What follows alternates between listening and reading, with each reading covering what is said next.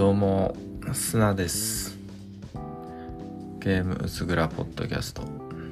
第8回です。今明け方5時。雨が降っていて外は薄暗どころか真っ暗です。部屋がいつも通り薄暗なんでやっていこうと思います。はい。早速本編いきます。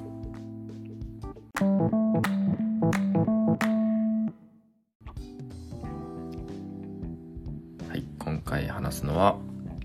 インスクリプションです。インスクリプションはダニエル・ミュランミュリンっていう人がメインで作った2021年に発売されたデッキ構築型のローグライク今だとローグライトっていう方が、伝わりやすいんですかね、え、そういう、え、ゲームです。スレイダースパイアとかを想像してもらうと分かりやすいかなと思うんですけど進みながらカードを取ってデッキに入れていってそのデッキを使って相手と戦ってどんどん先に進んでいくっていうのが主なゲームプレイになります。このゲームいろいろ賞を取っていてなぜ賞を取れたかっていうとカードゲームをやるっていう最初の体験からどんどんいろんな驚きの展開が湧き起こっていく、えー、展開されていくっていうところが、えー、すごく評価されていてその辺りですごくあのユーザーからも高評価圧倒的高評価が受けたゲームです。で僕は未プレイだったんですね。なんであのネタバレなるべくしないでやる方が楽しいタイプのゲームということでほとんど情報を入れずにプレイしました。何回か前にも話したようにこのポッドキャストは誰かにゲームのプレゼンをするとか遊んでもらえるように説明するとかそういう番組ではないのでバリバリネタバレで、えー、話していきます。なのでもしやりたいっていう人はこれ聞かずに買ってプレイしてください。はい。でインスクリプションなんですけどすごく楽しく最後までプレイできました。なんといってもやっぱりインスクリプションを話す時はその展開の話になりますね。最初、普通にカードゲームが始まってルール説明されておどろどろしい雰囲気で謎の男と対峙してルール説明を受けてはいはいはいなるほどねって感じでゲームプレイが始まるんですよね。でちょっとボードゲーム的な UI になっていて結構凝ってるなと思いながらバトルしたり道を選んだりカードを選んで入れてったりしてプレイしていくと。で何回かプレイしているうちにちょっとあれ取ってきてって相手に言われるんですよね。でそこでえっと思ってコントローラーを動かすと席を立てちゃう。スッと席を立ってそのボードゲームプレイしてるところから離れて部屋の中を探索できちゃうんですよね。その時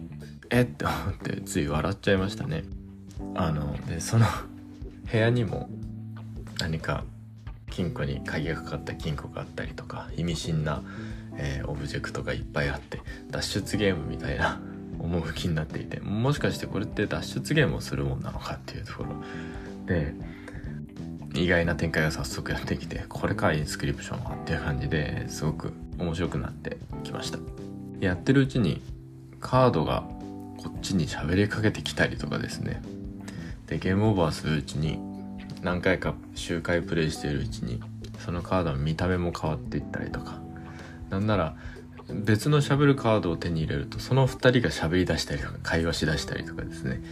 ななんだこれはなんだこれはっていう展開がどんどんどんどん畳みかけてくると。うん、で最初のログライトの部分をなんとかクリアすると今度は急にあの実写のこのインスクリプションっていうカードゲームについて調べてる人のパートが始まって何て言うんでしょうねどんどんゲームのこれが自分がこうかなって思ってたゲームの壁がどんどん壊されてその外側に物語が展開していくみたいなところでびっくり展開の連続でしたね。しかももうその後はローグライトじゃなくなって 2DRPG っぽくなって自由にデッキが編集できるようになり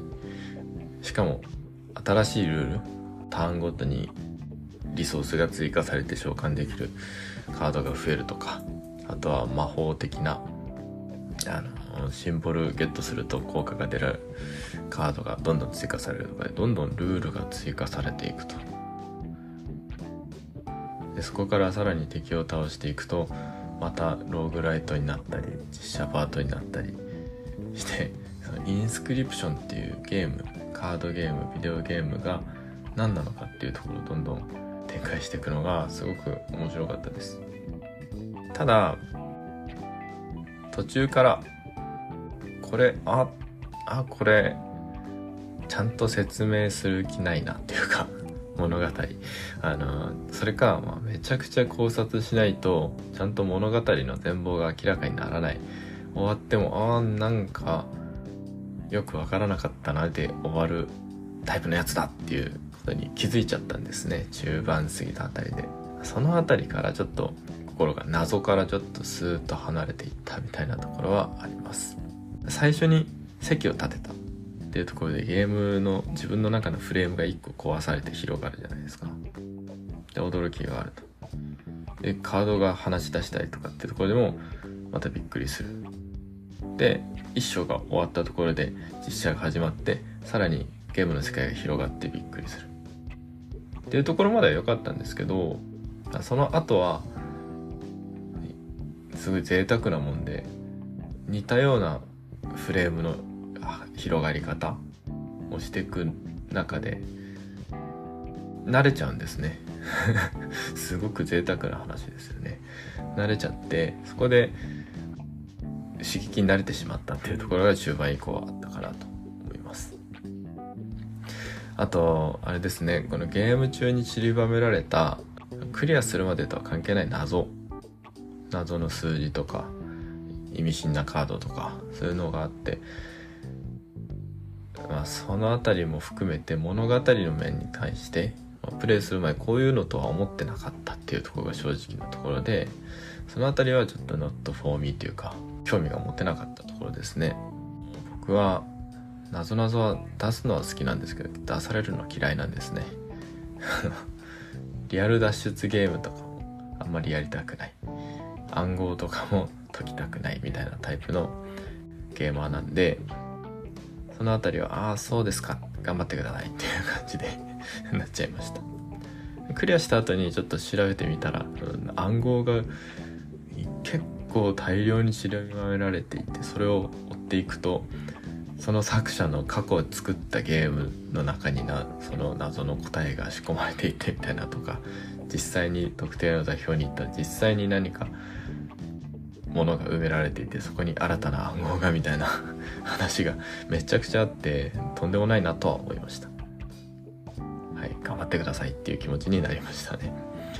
しかもそれ見てるとそれでなんかいろいろ語られてはいるけど全貌は次回みたいなことで終わってるみたいなのを見てああそうかそうか頑張ってくれっていう気持ちになりましたね。で物語については途中までは結構興味あったんですけどそれ以降はちょっと心が離れちゃったなっていうのがあります。あまあ面白かったのはこのゲームってカード構築デッキ構築型のローグライクローグライトなカードゲームっていう立て付けなんですけどカードゲーム自体がこのゲームの核じゃないんですよね。体験の核じゃない。その周りで巻き起こるいろんなことをカードゲームっていうのを媒体にし媒介にしていくみたいな感じなんでめちゃくちゃなことができるんですよねカードゲーム部分で。まず人と対戦しないんで対人の対戦じゃないんで強すぎるカードとかバンバン作れると。ゲームオーバーになった時にある程度カスタマイズ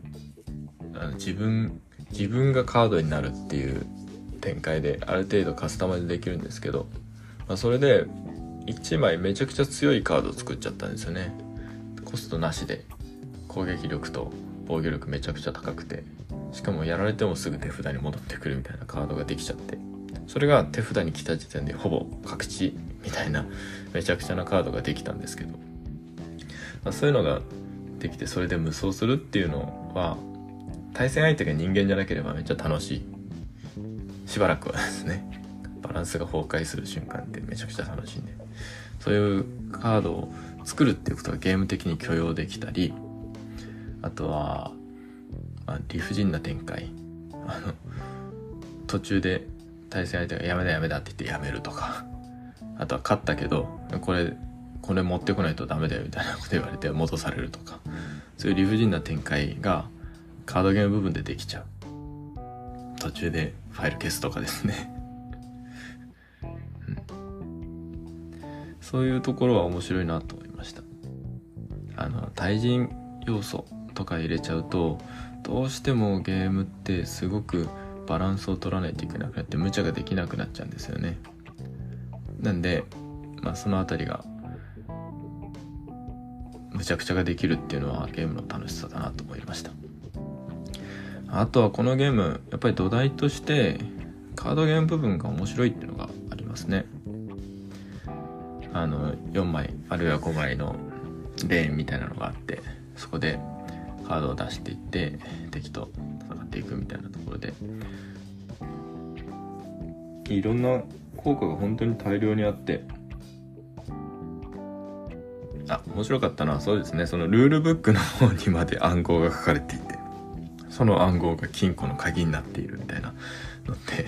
あのそれもフレーム一つ打ち破ってくれて思考のフレームですね。打ち破ってくれてすごい面白かったです。はい。ちょっと話されましたね。あの効果が大量にあってしかもそれを合成できたりとかいろんなこと組み合わせてシナジー読むと最初きついんですけどね。あの慣れてくるとどんどんどんどん敵倒せるようになって後半はもう物語を進めるためなのか負けることもほとんどなくなり気持ちよくカードゲーム部分をプレイできました。ただまああれですね。このゲームの性質上ワンサイドゲームになりやすいというか逆転が起きにくいような、えー、作りになっていて一回優勢になったらそのまま優勢が続くとか最初自利品になったらもうそのまま押しつぶされて終わるみたいなこと結構あって、えー、その辺りはまあそのゲームの味ですかね。かなと思いました。とにかくカードゲームがちゃんと面白い。でその周りでめちゃくちゃが起きるっていう組み合わせは面白い体験でした。あとはあのゲーム中ずっと何か言うプレイヤーがボタンを押したりとか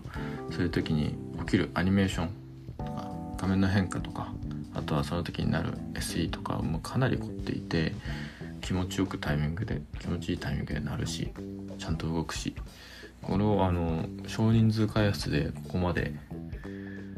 やれるっていうのはちょっと異常だなっていうぐらい凝ってるなと思いました。はい。そうですね。あのインスクリプションっていうかなんかゲームとかで驚かされる時ってプレイヤーがもう暗黙で勝手に作っているここまででしょうねっていうゲームのフレームゲームってそもそも現実世界とは違ってすごく狭い領域をフレームで区切ってその中で楽しめるように、えー、構築されてるってところがあると思うんですけどそのプレイヤーが勝手に作ってる思考の中のフレームを一歩先に出ちゃうっていうところが、えー、驚きの一つとしてあるかなと思うんですけどそれをたくさん、えー、見せてくれるってところはなかなかない体験みんなが絶賛するのもわかるなと思いました。ただその後、えー、そこに慣れ始めた後に物語に興味持てるかっていうところは僕はそんなに持てなかった。ただまあそれをインスクリプションの土台となるカードゲーム自体の面白さとかあとはプレイしてての気持ちいい手触り感みたいなところが後押ししてくれたんで最後まで楽しんでゲームクリアまで行けました。はい。今日はそんな感じです。終わり。